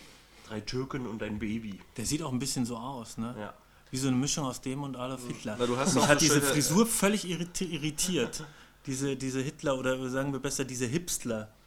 Du hast, Krise, die äh, du hast ja auch so schön gesagt, während äh, Elias Mbarek äh, immer als der schöne Türke spielt und dann gibt es halt immer den hässlichen Türken und das ist dann er. Genau, also der dicke Türke, den muss er dann mal Wobei ja eigentlich Was der, Hm. aber an ihm komisch war, war seine Sprache ein bisschen. Genau. Ne? Also die wirkte sehr gekünstelt. Vielleicht ist er eben auch einfach kein Berliner. Und hat deswegen lieber Hochdeutsch sprechen wollen, bevor man ihm vorwirft, er hat nicht den Lokalkolorit eratmet. Ja. Denn haben wir noch den Daniel Kraus, der hat den Spurensicherer gespielt, ganz am Anfang auch, da mit der Spaghetti Bolognese. Unter anderem, der hat Bülow herausgefunden, ist der Wer? goldene Nazi-Vampir. Von Absam 2. Also nee, das ist der, der, der, der, ähm, ja, aber der das Soldat. Ist, ja, okay. Das ist ein Studenten, das ist ein Studentenfilm. Ja, aber den haben sie nochmal in eine Videothek gebracht. Äh, Der spielt Kalkow mit, ist schon Ah, ja. erwähnenswert, ja. Der goldene nazi Die vampir Frau- der ist der Jäger oder was? Er ist der Held, ein trotteliger Held, so wie Frank Drebin den Fall löst, äh, ist er der, der Protagonist und macht Also ihr merkt, liebe. Leute, der goldene Nazi-Vampir, das sollte man auf jeden Fall nicht verpasst haben. Kurz, kurz ja. Ganz kurze Frage, was ist das für eine Szene mit dem äh, Bolognese nochmal? Zur Erklärung. Na, ganz Für am Anfang sind die Jungs in dem vollgebluteten Bad und sichern die Spuren. Und die beiden Spusi-Typen witzeln so ein bisschen rum. Ja, wenn mir eine Freundin kocht, dann sieht es danach in der Küche auch so aus. Naja, äh, Entschuldigung. Und dann da habe ich mir gedacht, ja, mein Gott, das ist so ein typischer, jetzt so ein Pathologenwitz muss natürlich nochmal rein. Ja, aber so eine Nummer gab es das bis in bisherigen Tatorten noch nicht so, dass man so äh, ja. schwarzen Humor dann. Äh, Ich kann mich noch erinnern, als ich mein, äh, Nach der Spusi kommt der Tatortreiniger. genau, ja, ähm, als ich meinen Erste-Hilfe-Kurs damals für den Führerschein gemacht habe, der, der Sanitäter, der da immer so, der hat ganz ähnliche Sprüche losgelassen irgendwie. Da erzählt, dann ist einer irgendwie in die Presse gekommen, dann sah der Arm auch aus wie Pizza. Oh, und so. ja, solche, ja, also ja. es ist nicht unrealistisch platt. Und Merit Becker gemacht. kennt man Aus, Werner Beinhardt. genau, die war da das Rumpelstilzchen und wie ich in einem DB gesehen habe, war das ihre dritte Filmrolle. Die dritte, ach, da, der Anfang, echt? Ja, das ist hier Start sozusagen. Da wurde sie entdeckt quasi. Genau. Und als allerletztes haben wir noch die Frau von dem Mehmet Erdem, die, die Nora Huitz, die jetzt hier in Beauty und Beast mitspielt Genau. mit Vincent Cassel. Genau, also die ist auch schon in französischen Blockbuster dann untergekommen. Was mir bei die Nina Rubin auch am Anfang äh, ganz schön aufgestoßen ist, war die Aktion, wo sie dann gesagt hat, ja, du Junge, ich bin schon seit sechs Jahren bei der Mordkommission und wie lange du? War ganz schön tief in Ey, aber ich bin doch ja nicht- gegriffen. Ich bin Wieso? Ja, aber fand ich authentisch. Das ist so ein typischer, das kann ich mir vorstellen. Also die, ich fand sie, Meinst du, ist so Berliner Art oder was? so sehr ich so ein bisschen übertrieben fand, ja, das ist so ein bisschen so, so ein Berliner Gör. Ich fand die super. Also äh, teilweise äh, hier die Kommissarin. Es so, ein ja. paar Sachen übertrieben und hin und her, aber die ist schon so ein bisschen, sie ist fast ein bisschen zu, sie wirkt fast ein bisschen zu, sie wirkt manchmal, wobei sie es nicht ist, Hilflos? ähm, hilflos ja. Und eingeschüchtert. Also, Nee, Wobei sie es ja eigentlich auch muss nicht sie ja ist. sein eigentlich jetzt, wo ihre unsichere Privatleben, das ist doch alles, finde ich, total schlüssig. Aber das ist schon so Woher? ein bisschen so ein, so ein Berliner Mädchentyp, den ich schon öfters getroffen habe. Woher Ja, weiß der Robert, äh, der Kommissar Robert Caro eigentlich davon, dass sie Eheprobleme hat? Ihm hat sie nicht erzählt, aber er hatte trotzdem irgendwie erraten. Ne? Ach so, dass naja, weil er sich vielleicht, naja, vielleicht ist es ja ein einfach so, na, das wurde, wurde nicht gezeigt, aber vielleicht hatte er auch in seiner Zeit auf seiner Couch, wo er noch beim Glas Wein, hat er vielleicht auch ihre Akten gewälzt. Oder Also, so wie so Faber. wie sie. Oder eben auch so wie Faber, der seiner Kollegen äh, aus Langeweile nachstalkt. Er ist einfach ein Beobachter. Nee, aber guter. so, Ein ja. sehr guter Beobachter. Naja, den sagen. Eindruck hat sie auf jeden Fall, wenn er dann im BR auf immer auftaucht, war. Ja. Und dann nicht mal weiß, ob er jetzt ihren Rücken fällt oder so. Das fand ich auch ganz interessant, als sie da den Showdown im, im BR hatten und dann ähm, sie aufeinandertreffen. Ja. Und das fand ich auch von ihr gut gespielt, weil sie so nicht ganz genau wusste, ist er mit seiner Pistole jetzt hinter ihrem Rücken oder ist er ihre Rückendeckung? Ja. Das fand ich ganz spannend. Aber ich bin noch nicht fertig hier, Jungs. Ja. Ich habe mich nämlich vorhin Zu unterbrochen. Merit, ja, nee. Nein, nicht. Mensch, Wir haben mich unterbrochen. Passt auf. Äh, wir wissen, fünf Tote und ein Hund. Aber der Hund hat ja geatmet. Ich habe nämlich in äh, Mediathek geguckt. Nein. Er hat schlecht Scheiße, müssen wir alles nochmal neu drehen. Aber ich frage euch noch, wie viele Schüsse sind gefallen? Jo, sehr gut. Auf die Frage habe ich ein bisschen gewartet. Hast du erzählt? Nee, ich habe nicht Peng, mitgezählt. peng, Äh, da äh, kann ich überhaupt nicht in dem Moment dann noch die Schüsse mitzählen. Also ich frage mich sowieso, wie du das machst irgendwie. Nein, ich spule dann zurück. ah, Machst du das nachträglich oder während du Das guckst? verrate ich dir nicht. Bist du so, eine, so, diese, so. diese Leute, die nebenher twittern und sich dann darüber Nein. beschweren, dass sie irgendwie der Fall nicht schlüssig ist? Nein, tatsächlich. So viele Fragen aufgeworfen? also entweder fünf oder durch. sechs Schüsse müssen das gewesen sein. Was sagst du? Ja, aber. Was nur? Ja. Echt? Haben die noch nicht so Also richtig am, äh, da wurde der Helfershelfer-Typ wurde erschossen. Am Ende wurde ja der Mehmet mit einem krassen Headshot erschossen. Und dann gab es diese krasse, wo auf einmal alle abgedrückt haben, da in dieser Kantine. Und ich glaube, das waren drei Schüsse in der Kantine. Sehr gut. Und äh, eben der erste vorher und am Ende nochmal müssen dann fünf gewesen sein. Ja, sechs waren es. Sechse doch. Ja. Und wie viel Glas ist zu Bruch gegangen? Also jetzt, jetzt hört's aber. Dafür bin ich zuständig, für die wichtigen Fakten. Und als sie Basketball gespielt haben, glaube ich, ist ein Gorilla übers Feld gelaufen. Basketball? Das ist so ein Ich scheiß achte doch auf ja. sowas nicht. Aber Glas, nicht da war auf Versuch? jeden Los Fall ist er, ja, komm, raus. eine damit. Scheibe am BER ist kaputt gegangen. Richtig. Dadurch wird übrigens der BER nochmal für fünf Jahre verzögert. Und Äh, jetzt kommt aber die Aber ist auch neue. irgendwas runtergefallen, oder? Nee, nee, nee, nee, das war Inga Lösen mit der Kaffeetasse letzte Woche. aber jetzt kommt's. Jetzt habe ich noch mitgezählt. Wie viele Telefonate wurden gemacht? Ui. Äh, ich schon so an die es. zehn Telefonate gewesen sein, würde ich Oh mal sagen. shit, Alter. Sag du was, Alter. 25. Nee, Schwan. Nein, du bist fast Was? Echt so viele? 23 Telefonate. Krass. Und wenn man die weggedrückten, also die nicht wenn- wenn die ja geführten das Handy Telefonate so. mitzählt, dann wären es ja 25, weil zwei Telefonate wurden mit dem Wegdrücken-Knopf beantwortet. Okay. Ja, ja, ja. Also sehen wir mal, die Smartphones sind jetzt fest etabliert im Krimi. Das wollte ich loswerden, Alter. Ich fand das nämlich so extrem krass, wie viel da rumtelefoniert wurde. Ja. Eine Sache, die mir aufgefallen ist, ah, die mir gar nicht aufge die ist mir gar nicht aufgefallen. Das hat mir eine, eine mir sehr liebe Freundin auf den Weg gegeben, ist Döner für 1,50. Ja, Habe ich schon seit? Ewigkeiten nicht mehr gesehen in Berlin. ich- Ich weiß noch, vor, vor, Beim vor Telefonrecherche. einigen Jahren gab es es noch relativ häufig, vor allem im Wedding. Die Ja. waren dann meistens aber irgendwie wesentlich kleiner und haben auch nicht gut geschmeckt. Für Gibt es das überhaupt noch? 1,50? Wo denn? Ja, das fragen Nee, wir uns Im auch. Film. Ja, wo? In dem Film. Ne, das wissen wir ja nicht. Das ist ja die große Frage. Also Es, ich weiß aber, ich weiß wo jetzt das auch nicht mehr, in welcher Szene das Doch, ich war. weiß es noch, äh, weil ich habe ja die also ich Telefonate habe noch erzählt. und das da, Bild vor Augen, da waren drei Telefonate um den Döner herum. also, Und, und zwar Mehmet ruft den Caro an und äh, die droht im Auto ihm, sitzen und genau, ihn beobachten. Genau, und droht ihm mit dem, das äh, Ber, Ber, Gerber, Berger, Berger. Berger, die äh, umbringen kann. Und währenddessen läuft er unter so einem schönen Transparent mit Döner 1,50 drunter hin und her. Ja, als Eröffnungsangebot kann das schon mal sein. Hast du erkannt, welcher Ort das ist? Welchen Nee, Platz aber das war? ich, also in Neukölln ist ja, das finde ich ja immer so lustig. Gibt's oder? da noch, ja. Ja, ja. Ich habe das schon lange nicht mehr gesehen, 1,50 Euro Döner. Nee, Also Neukölln- muss auch nicht sein. Also frage ich mich auch bei 1,50 Döner. Also wenn man, weiß ich nicht, wie heißt eine Karl-Marx-Straße? Und da ist es die Straße. wa? ja. Ja, wenn man die Stra- Karl-Marx-Straße runterläuft, dann kriegst du schon deinen Döner für 1,50. Also das ist immer noch so. Kann ich auf jeden Fall Ja. bestätigen. Nee, ich hol mir lieber dafür 3,50 mit richtigem Rindfleisch drin. Also nicht vom Dönertier, sondern richtig vom Rind. Das mit extra. Feta. Schmeckt gut.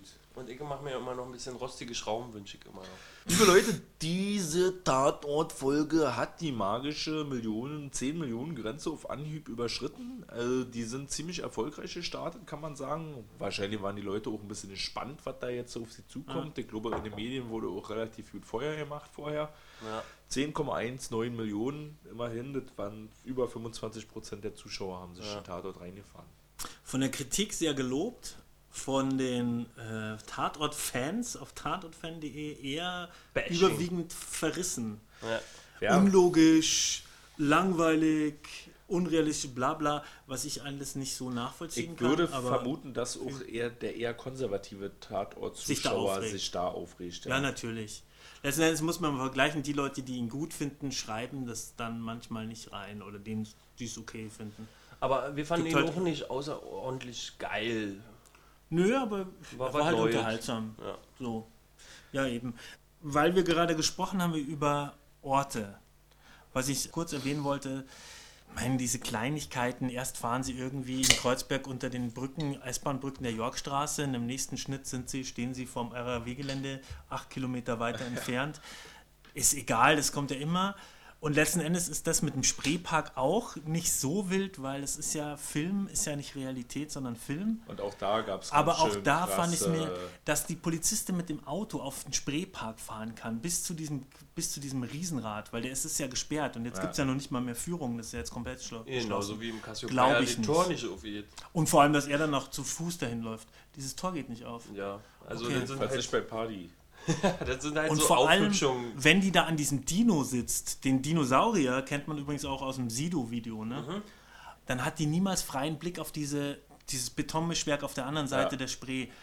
Weil da- das ist alles, das ganze Ding ist umwaldet und um, mit Büschen. Ich bin ja einmal mit der Kinder, Kinder, mit dem Kinderbahn, mit der Kinderbahn um diesen, Ach, du bist Also der Typ von der Kinderbahn. da bin ich rumgefahren, Da war weil ich der Typ mit der Kinderbahn was Dann lies mal die Nachrichtenzeitung. hat der da, was hat der da gemacht? Oh, Von nee, damals. Da, damals, ja. Das, nee, Ich letztes war im Jahr. Fez. Nee, ich verwechsel gerade mit dem Fez. Ja. Da Nee, war- da kannst du halt für drei Euro mit dieser Da war Kinderbahn außen um das. Gelände, Gelände rumfahren. Der Lokführer von der Siehst Kinderbahn im Fez war irgendwie pädophil oder sowas. So ein Edati. Aber ich erinnere mich noch, äh, war kurz nach der Wende, war ich auch ein paar, einmal da auf diesem Spreepark gewesen, als er noch in Betrieb war.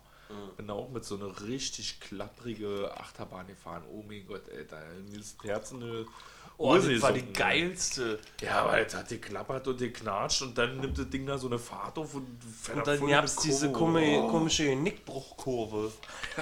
Die hatte richtig Knacke, hatte unsere Hälse. Ich bin mit meinen Cousins da gewesen und das war so totenleer, dass wir da einfach die einzigen waren, die auf diese Achterbahn wollten. Und wir sind da dreimal hintereinander gefahren. Und dann hat dieser Achterbahnführer keinen Bock mehr auf uns. Nee, der hat es nicht gesagt, der hat Also- es physisch uns klar gemacht. Und zwar hat er dann, wenn der Wagen ankommt an dem Puffer, dann macht er die Bremse. Und als wir irgendwie drei, vier Mal da waren, hat er richtig übel und dann haben unsere Köpfe alle aneinander getockt. Und dann hat er uns vermittelt, Jungs, ihr seid jetzt mal raus, weil wir sind raus und wieder rein. Ständig, weil es gab keine In Schlange. Ich weiß noch, dass äh, als also die, die, übel, ja, die war die krasseste, ja. was heißt, ich weiß noch, ich habe das mal gesehen in einer Reportage oder so. In den ersten Jahren der Achterbahn haben die Leute, als sie neu erfunden wurde, neu erfunden wurde, die Achterbahn, haben die Leute regelmäßig Schleudertrauma gekriegt. Ja. Weil die das irgendwie mit den Kurven noch nicht so richtig raus hatten, wie sie das und mit der Dämpfung und, Und allem. jetzt die menschliche Und Evolution. und so. Und, genau, ja. Was für Schauplätze sind euch noch aufgefallen? Leute, wir haben die magische Ein-Stunden-Grenze schon überschritten. Shit, okay, Urban Krankenhaus. Endgespräch zwischen Kommissar äh, Caro und Frau Rubin. Jo. Also generell war viel in Kreuzberg und Friedrichshain. Und scheinbar wohnt sie auch in Kreuzberg. Ne? Das war so richtig Ja. zugeschnitten auf Schenk- uns denkt man. eigentlich, äh, auf mich so, wisst ihr? Die Orte, die du kennst. Ja, halt, ne? genau. Das war irgendwie, ich kannte das. äh, Also ich Diesseits der Mauer. Aber was ich kurz erwähnen möchte, ist Ja. dazu, was ich zum Beispiel sehr positiv finde an diesem Tatort, ist, dass oft habe ich das Gefühl, bei, wenn ich so Serien und Filme sehe, die in Be Berlin spielen, dann sind die immer irgendwie in Charlottenburg unterwegs oder am Potsdamer Platz, Ja. wo ich mir denke, so normale Menschen, die hier in Berlin wohnen, gehen doch da gar nicht hin. Da sind überwiegend Touristen oder so. Ja, oder Also Hollywood-Filme. natürlich, Leute, die da wohnen in der Ecke oder in Charlottenburg wohnen, da wohnen ja auch junge Leute und da wohnen auch coole, nette Leute. Da wohnen ja nicht nur Omas, außer vielleicht in Wilmersdorf. nicht, ja. Oder in Hollywood-Filmen, da steigen sie Springfuhl ein und steigen in Rudo aus. Ja, also ja gut, das ist nochmal so eine Sache, ne? Aber fand ich, fand ich mal schön, dass halt wirklich viele verschiedene Orte zu sehen waren und mehr so und es halt eben auch mal der Logikbruch so nicht so krass war. Außer du hast ja jetzt kri- kritisiert, dass das Betonwerk hinter den Gebüschen eigentlich nicht zu sehen ist, aber ansonsten fand ich das. Naja, es gab so Ja, ein und da, paar da Sachen. kann man eben nicht- auch kurz mal Lola Rent sagen. Ja? Also, ich naja, hab den nie weil, gesehen. ja, weil das eben auch Straßen und Ecken sind, die man aus dem wirklichen Leben kennt, wenn man da unterwegs ist zur Uni, zur Arbeit oder sonst wo. Ja. Ja, ja. Naja, eben genau. Aber oft habe ich das Gefühl, die suchen sich so Orte aus, wo ich mir so denke, dass ich halt aus meinem Alltag in Berlin nicht kenne und wo ich auch von den meisten Leuten, die ich so kenne, die, wer geht denn an den Potsdamer Platz, bitte? So, außer jetzt irgendwie Freunde, die da mal eine. Weile gewohnt haben, da im, im Studentenheim oder so. Klar, vielleicht liegt es auch einfach daran, dass ich halt nicht die Leute kenne, die da, aber Ja, gut, aber wir Ich meine, die meisten da? so ja in- Warte mal, die standen, die standen, nee, erzähl mal. unglaublich Ich- teure Wohnungen da. Ist ja schon auch fast ja, und man fährt nicht extra zum. Potsdamer, und genau, wer soll am Potsdamer Platz denn an der Ich gehe da ohne einkaufen. Und dann fährst du nicht extra dahin, um Eis zu trinken. Wie ich es in Berlin-Berlin mal gesehen habe. Also ich fand Oder es so. so krass an dem Tatort, dass ich wirklich mich da hinstellen kann, wo die standen. Gut. Der Schnitt ist auf Twitter ganz schön heftig besprochen worden. Also die Leute haben so was gesagt, so, so schnell wie der Tatort geschnitten ist, kann ich gar nicht twittern. Da war auf jeden Fall ganz schön fix, wa? Also Ist mir zwischendrin auch mal aufgefallen, gerade vor allem bei diesen Fahrt Fahrmontagen, wenn sie dann von irgendwo nach irgendwo fahren, immer so. pup, pup, pup. Wo Ja, ich auch einmal wirklich äh, zurück äh, skippen musste, weil jetzt per se einfach mal zu schnell gewesen ist, war die Fahrstuhlszene, als er, der, als der äh, Loverbulle, der Nina Rubin, erklärt, was eigentlich dem Robert Caro seine Vergangenheit ist. Ne? Er stellt sich da hin und dann bam, bam, bam, bam, bam. Ja. Und dann musst du erstmal drauf kommen, dass der jetzt über den da redet und was der da schnell mal aufzählt, was da an seiner Vergangenheit los gewesen ist. Na, ich habe ja einen Kommentar bei Tatort-Fans gelesen, der hat richtig schön äh, geschwärmt davon und die haben es halt in Babylon geguckt.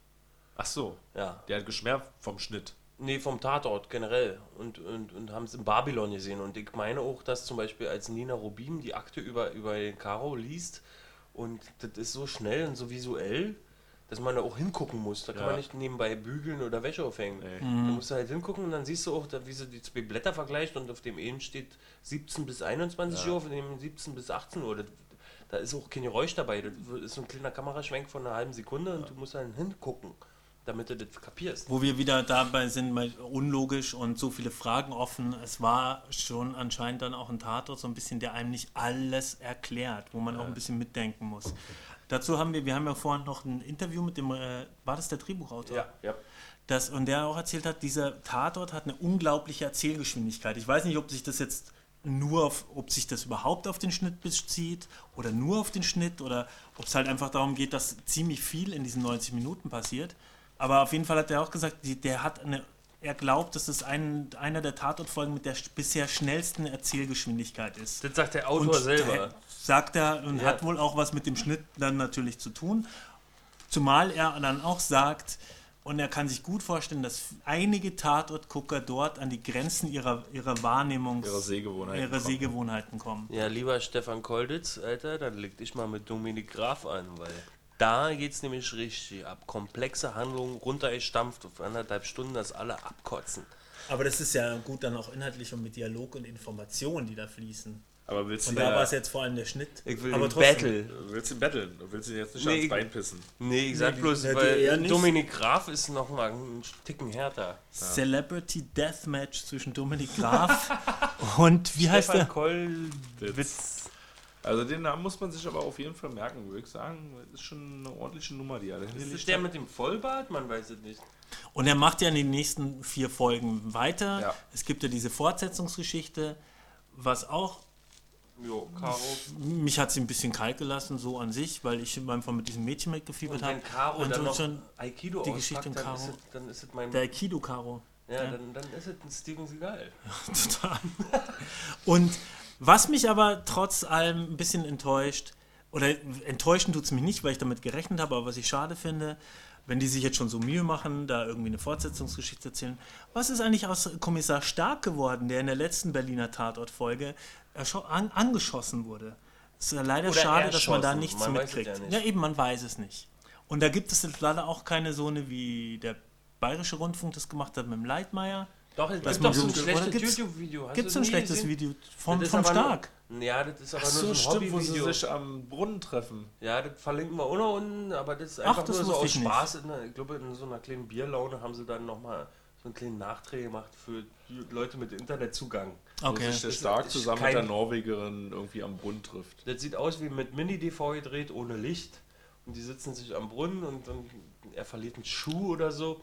Die sagt, der Schuh kommt wieder oder irgendeinen völlig belanglosen und dann lachen sie zusammen und sind im Urlaub. Also kann ich dir Ah, noch mal okay. zeigen dann. Können wir gleich im Anschluss Äh, gucken. ich wir will noch kommen mal auch kurz zur Kamera. Was mir aufgefallen ist, sind die Farben. Also wir haben ja auch äh, jetzt als Themen eben diesen Drogenschmuggel, die obdachlosen Kinder und diese ausgeweidete Frau, die da als Drogen äh, Muli ähm, tätig gewesen ist. Und zu diesem bedrückenden Thema haben auch die Farben dazu gepasst. War alles ja schon ziemlich kalt gewesen, äh, ziemlich so ein bisschen neblige Farben. Auch von Berlin hat man da so einen Eindruck gehabt. Sehr bedrückend äh, gemacht. Hat mir aber gut gefallen, weil es auch schön so ein Gesamtbild abgegeben hat. Also Hut ab da, auch vor der Kamera. Echt, ja. Ich fand es ein bisschen einfach. Haben sie sich gemacht. Immer zwischen den Zähnen gab es immer so einen Zeitraffer von, irgend- von irgendeinem Dach mit einem Stativ. Ah ja. Immer äh, bei jedem Szenenwechsel gab es immer so einen Zeitraffer von irgendeinem Bahnhof oder von irgendeinem Hausdach und dann, ah, die Location kennst du. Dann war ich auch wieder ein bisschen be berührselig berührt und es ist, ist ja kein Problem. Ein Heimattatort Ja. für uns quasi. Ein Heimspiel. Merit Becker hat auf äh, Radio 1 vorher, bevor der lief, auch noch eine krasse Ansage gemacht an alle Twitterer. Was denn? Die Leute, die während des Tatorts twittern, denen gehört der Hintern versohlen. Meine Rede, meine Yes, Rede, das haben wir yes, schon yes, vor, yes. Äh, das haben wir doch schon vor vier, fünf Tatorten Podcasten. Ich, ich sage ja auch immer, ähm, wer Kartoffeln erwähnt. schält beim, beim Film gucken, der guckt den Film nicht. Weil Wenn der Tatort gut ist, dann kommt der Twitterer ja auch nicht zum Zug, weil er hingucken muss. Aber wenn der Tatort schlecht ist oder wenn er so komödiantisch ist, dann sitzen die natürlich da und da werden- laufen die Finger heiß.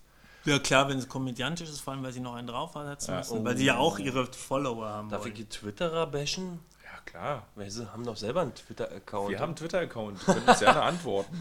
aber was schreiben wir eigentlich? Ähm, jetzt, dazu wollte ich noch irgendwas sagen, jetzt habe ich es vergessen, Mann. Jetzt äh, noch mein Lieblingstweet, den ich gesehen Ja. habe, war ein Bild, wo dieser äh, mexikanische Komödiant drauf ist, der irgendwie über Apple sich ganz doll lustig macht, die ja jetzt ein neues MacBook rausbringen, was nur einen einzigen USB-Anschluss hat. Und äh, wie er das da wohl dem Tim Cook verkauft hat und der hat es gefressen. Da gibt es auch ein Bild, wo er drauf ist und da steht dann der Text drauf, da faken die jahrelang verschiedene soziale Netzwerke und dann erwähnen die im Berliner Tatort einfach Facebook. Einfach so. Achso, sie da gemacht, wurde es ne? erwähnt, ja. Haben sie tatsächlich gemacht. Wenn du, wenn ich dich normal treffe, hier Herr Drogendealer, dann äh, zieh ich dich, ziehst du dich nackig, nee, Herr Drogenkonsument, dann zieh, zieh ich dich nackig aus und stell die Bilder auf deinen Facebook-Account. Ah ja, stimmt. Okay, dann werden wir auch noch äh, schleichwerbemäßig gleich mal noch den, den Bestelllink für die, den Roman Chick unterbringen unter unserem Podcast, oder? Aber es ist schon, Bestimmt, vielleicht hat er auch äh, eine Facebook-Seite. Schon Genau wie wir übrigens. Wir haben ja StudiVZ gehabt und was haben wir nicht noch für Fake-Seiten gehabt, die Ich immer hab- diese so- sozialen Netzwerke nachbilden und dann sagt, hier ist halt einfach Facebook. Ne? Ja, zack, das ist eine Distanz. Ist halt so, jetzt ist ja auch gegen, allgegenwärtig. Fällt mir aber dazu ein, was ich auch manchmal komisch finde, jetzt ist mir länger nicht mehr untergekommen, ist ja bei Facebook auch dieses oft, dass man Bilder von Tierquälern oder von irgendwem so dann postet, ja, diese Leute. Da denke ich mir manchmal, So ein Antrag irgendwie ist es ja was? ganz cool, dass man vielleicht Leuten auf die, die Schliche kommt, aber da gibt es dann auch so Videos wie, dann macht einer ein Video bei YouTube und filmt quasi die Wohnung von dem ab von außen. Da wohnt der Kerl. Und so, der irgendwie einer Katze einen Böller an den Schwanz gebunden hat. Also was ja schon auch hässlich ist, aber letzten Endes dann die Leute zu sagen, hey, da wohnt der, zeig dem mal.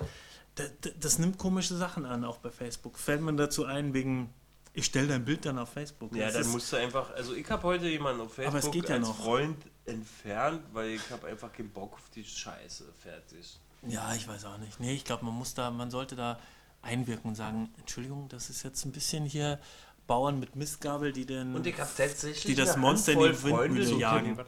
Ich habe eine Nee, Handvoll, du kannst trinken. ich habe eine Handvoll Freunde, die haben kein Facebook, Mann. Das ist krass. Was machst du mit die? Die schreibe ich per E-Mail an. Was? Ernst krass. Sehr gut. Also diese Sag mal, E-Mail heißt es. Kennst du? Liebe Leute, ich bin jetzt hier ein bisschen am Ende angekommen. Werdet mal auch Wir fertig. Wir gehen jetzt zum Schlussteil über.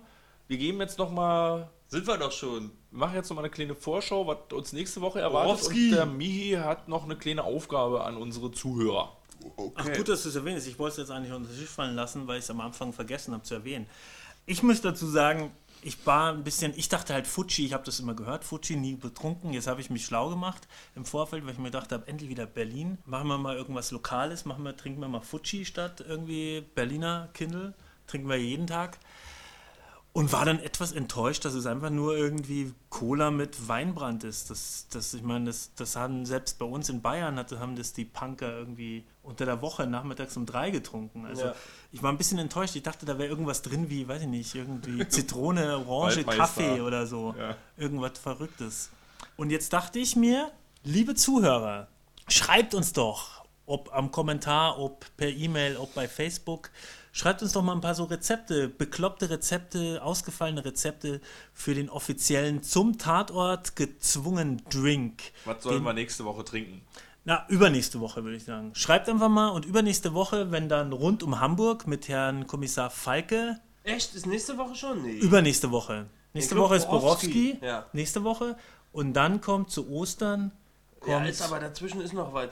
Nee. Nee, nee, zu nicht, Ostern schon. Ja. mit Osterhäschen auch der Herr Schon zwei Falke. Ich freue mich tierisch auf Falke. Und der ist ja nicht so richtig verortet. Da können wir was eigenes trinken. Schreibt Ja, uns unsere. Rezepte Bildstädter Milch hatten wir schon.